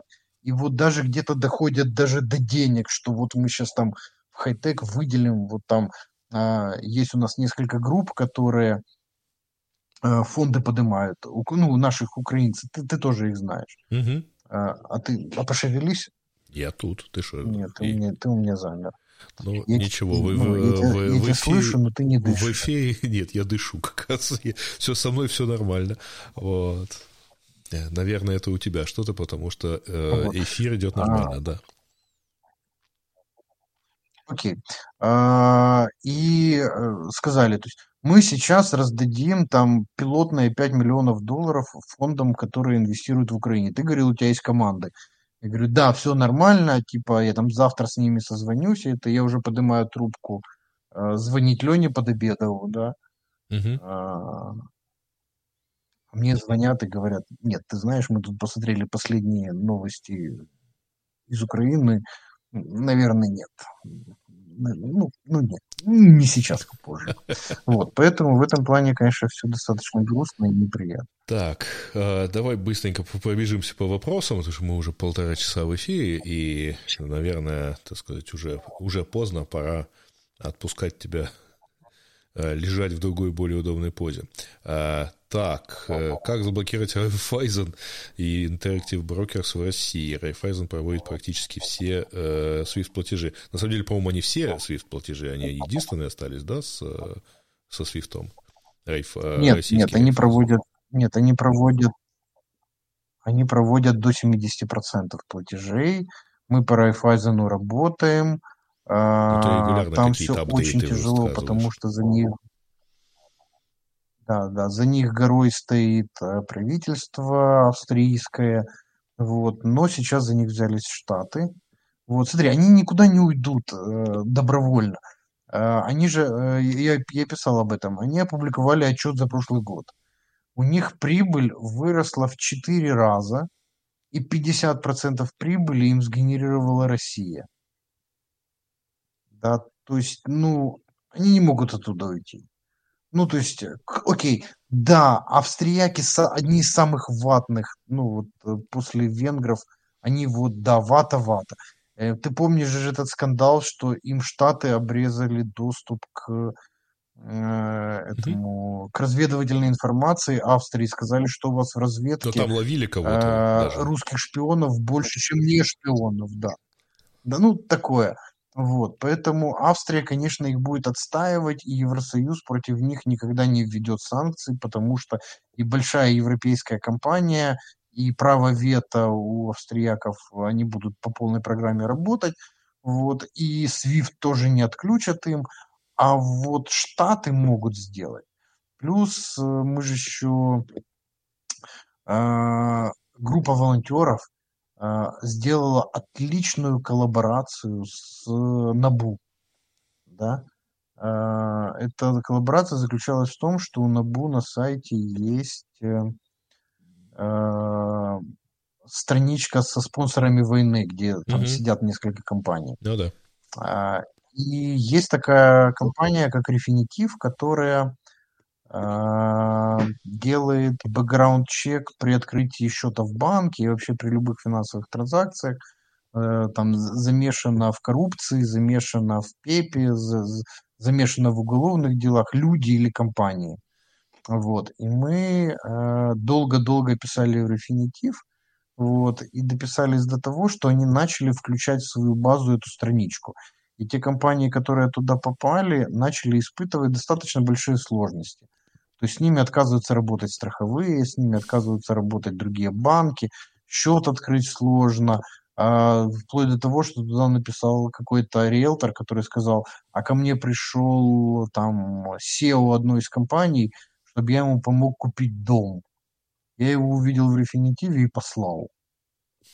Да, то есть, ну, до такой степени. Ну, хорошо, работает, вот. значит. Э, и там в этом да, а, вот это один, да, один из наших э, достаточно таких классных инструментов, а, который работает для, ну, для страны, это, это, это очень, очень важный инструмент. Вот. И плюс Штаты сейчас начались, а со Штатами никто спорить не будет, поэтому если Штаты закончат свое расследование и скажут, что Райфайзен Гондоны, то будет плохо. То есть, начиная от штрафов, заканчивая украинский Райфайзен. Я думаю, что тоже, в общем, плохо. как-то плохо повлияет. Плохо, когда у вас материнская компания Слушай, под санкциями. Вот, ватники. Да. Ну, плохо. Ну, слушай, сейчас э, Э, в Украине начинаю, ну, смотри, мы боремся с Ашаном, и украинский Ашан страдает, и я людей тоже прекрасно понимаю, но у меня с одной стороны это куча рабочих мест э, в украинской экономике, где в кризис люди хоть получают какую-то зарплату, а с другой стороны эти ублюдки платят налоги в русский бюджет, а 30% русского бюджета это э, финансирование войны. Вот. Я тебе Когда больше ты берешь скажу, вот эти на, на две э, чаши весов. Ты же помнишь, э, это, это совсем заколдованный круг, потому что да, Шан, но э, ракета, которая в мае месяце полетела, 9 мая, полетела в торговый центр, она полетела именно в Ашан, в, в Одессе. И он сейчас пытается восстанавливаться, этому, как раз там, где мы сейчас открыли э, коворкинг. И люди действительно, вот они пытаются восстановиться, но с другой стороны, да, вот, так сказать, восстановимся и будем опять платить налоги, и опять прилетит. ну, смотри, а, семья, семья, которая владеет Ашаном, она же владеет, э, она владеет Ашаном э, контрольным, по-моему, пакетом, вот, а Леруа Мерлен, она владеет тоже серьезным стоком. Вот. И мы во Франции катали в прессе достаточно серьезно. Ну, у нас просто есть же еще пиарщики, э, которые э, работают с нами. Вот. Они катали статью, что Леруа Мерлен, заплатив налоги, э, оплатила убийство сотрудника Леруа Мерлен в Украине, потому что этот э, Ретровиль, куда попала ракета, mm-hmm буквально на второй месяц, по-моему, войны. Там погиб э, охранник э, Леруа Мерлен, который там был. Вот. И это достаточно сильно во Франции катали, и это такое, ну, э, эта семья Мюлье сейчас достаточно нерукопожата во Франции, в том числе благодаря вот этим скандалам, что они работают в России, что они не уходят оттуда. Но они оттуда уйти не могут, потому что они там, ну, у них дохрена выручки в России, ну, очень много.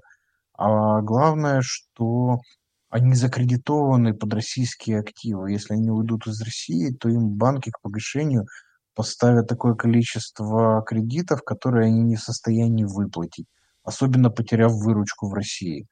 Вот. Плюс они сейчас, э, по ним идет несколько расследований и в Европе, и в России по уходу от налогов, и в том числе в России они уходили от европейских налогов. Ну, это такая у них помоечка в России они устроили. Вот, поэтому, грубо говоря, если наша активность по, по там, пушингу там, Райфайзена э, или Ашана приведет к закрытию этих магазинов в Украине, но это та цена, которую нам надо платить. Мне очень жалко людей, которые потеряют там работу, но мне еще больше жалко э, наших ребят на фронте, которые гибнут из-за оружия, которое сделано на деньги от уплаты этих. Угу. Слушай, э, давай мы будем закруглять, потому что я смотрю, у нас накопилась задержка, и ты меня слышишь там через какое-то время. А, и как-то оно там странно получается. А, тут есть э, несколько вопросов про стартапы, я их объединю, пожалуй, по поводу идей э, про стартапы значит, на ближайшие годы, да, стартап идеи или отрасли. И вот еще один вопрос, который непосредственно там про конкретные стартапы по модульному, модульному відновленню будинків та 3D-цифруванню. А, ну, в общем, а, есть, кстати говоря, э, я знаю как минимум один такой проект, э, уже стартап по, по, по модульным домам, вот, э, который достаточно активно это. Но в целом, как ты думаешь, Э, какие у тебя мысли? Я помню твои рассказы про э, Military Tech, что наш Military Tech не полетит нигде, и это исключительно сиюминутное решение, потому что они ну, просто не идут в том русле, в каком э, полагается работать с западной военной индустрией. Вот. А все остальное... Не все, за редким исключением но есть, да. Ты, ты упоминал как-то чуть ли не пару сотен команд, которые работают над дрон-проектами всякими, и что, ну, из них, правда, половина вообще ни про что, но, тем не менее, там есть какая-то а, все-таки динамика, но я подозреваю, что они тоже, в общем, без, э, ну, такие, не то чтобы они, не в ближайшие несколько лет они смогут пойти в какую-то более-менее серьезную, э, и превратиться во что-то более серьезное. Ну, кроме сиюминутной напечатать там что-то там, типа захватов для дрона. Смотри, это не стартапы, это не бизнес, это люди фигачат на фронт. А, не вина их, а беда в этом, и из них половина, когда закончится война, уйдут из этого бизнеса. У них мотивация только одна. А, у них так же, как и, и, и у меня, вот я начал. у меня слишком много друзей на фронте, чтобы я не мог туда поставлять дроны, если я могу это делать. Да, mm-hmm. я просто не могу это не делать. Я три раза пытался прекратить с этим делом, но, но туда нужны дроны.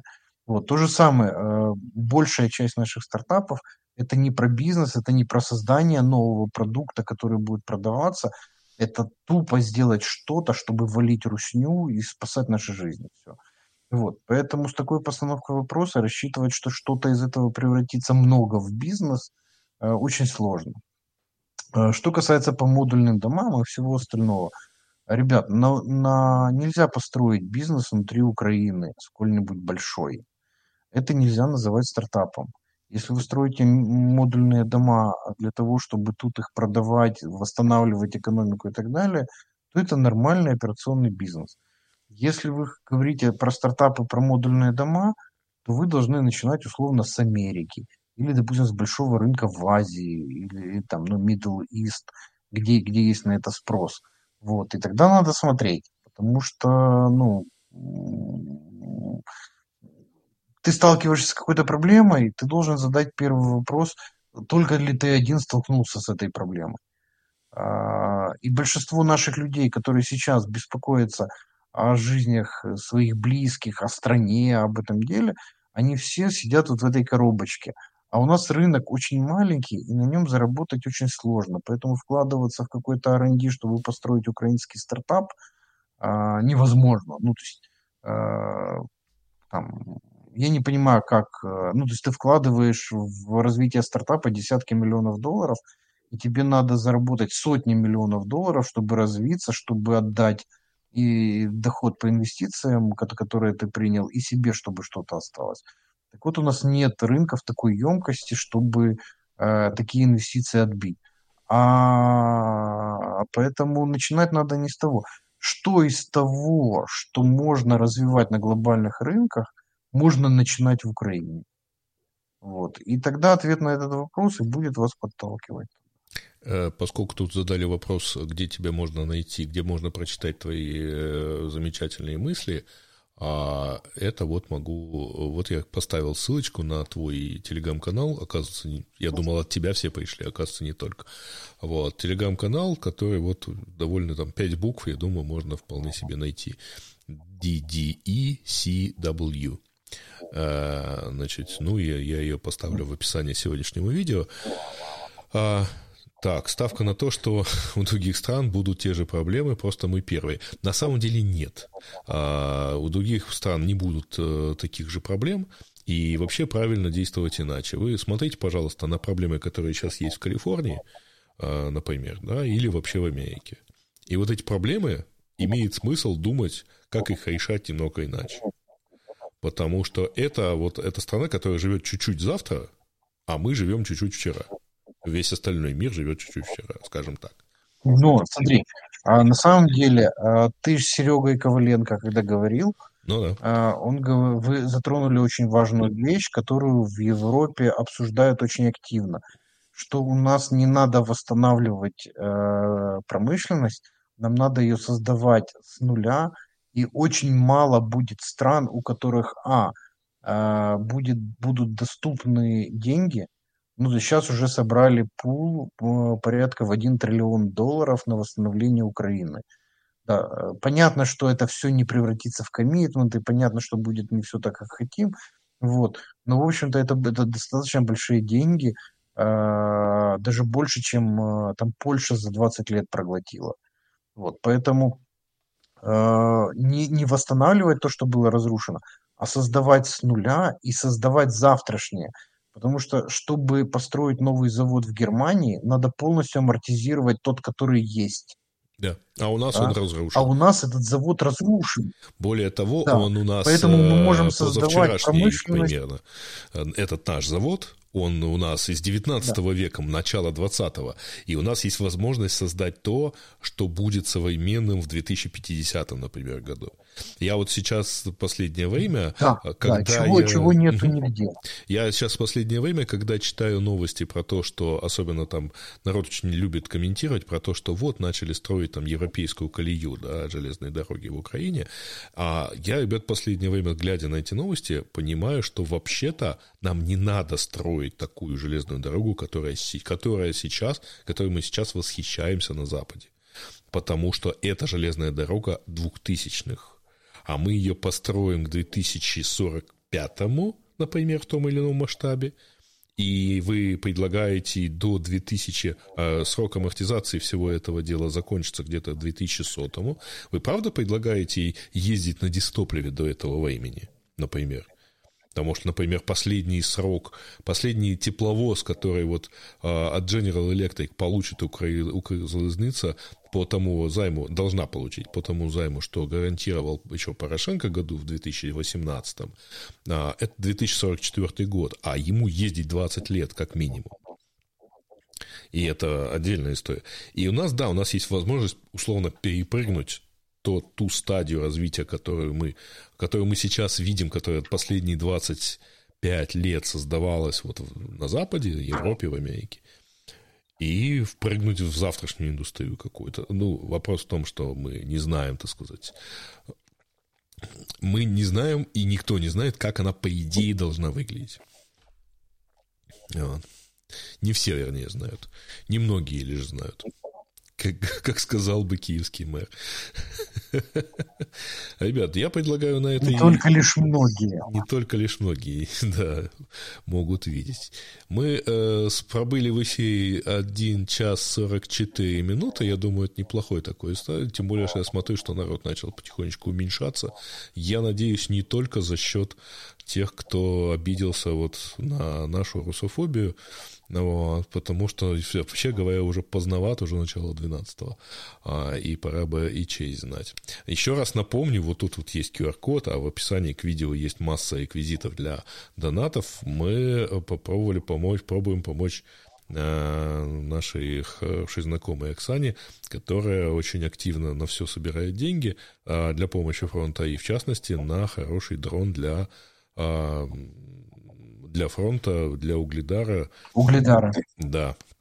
Где очень сильно не хватает, это Mavic с тепловизором, который очень сильно поможет, так сказать, видеть, что там делается. Э, я хочу поправить, спасибо, конечно, за, за теплые слова насчет спасибо за интервью, но это было не интервью, это мы просто стоим или э, вот у нас просто так вот поток сознания прошел. Вот. А, ну что, будем заканчивать? Да. Ну, тогда мы запускаем э, ту заставку, с которой все начиналось, и закругляемся. Пока.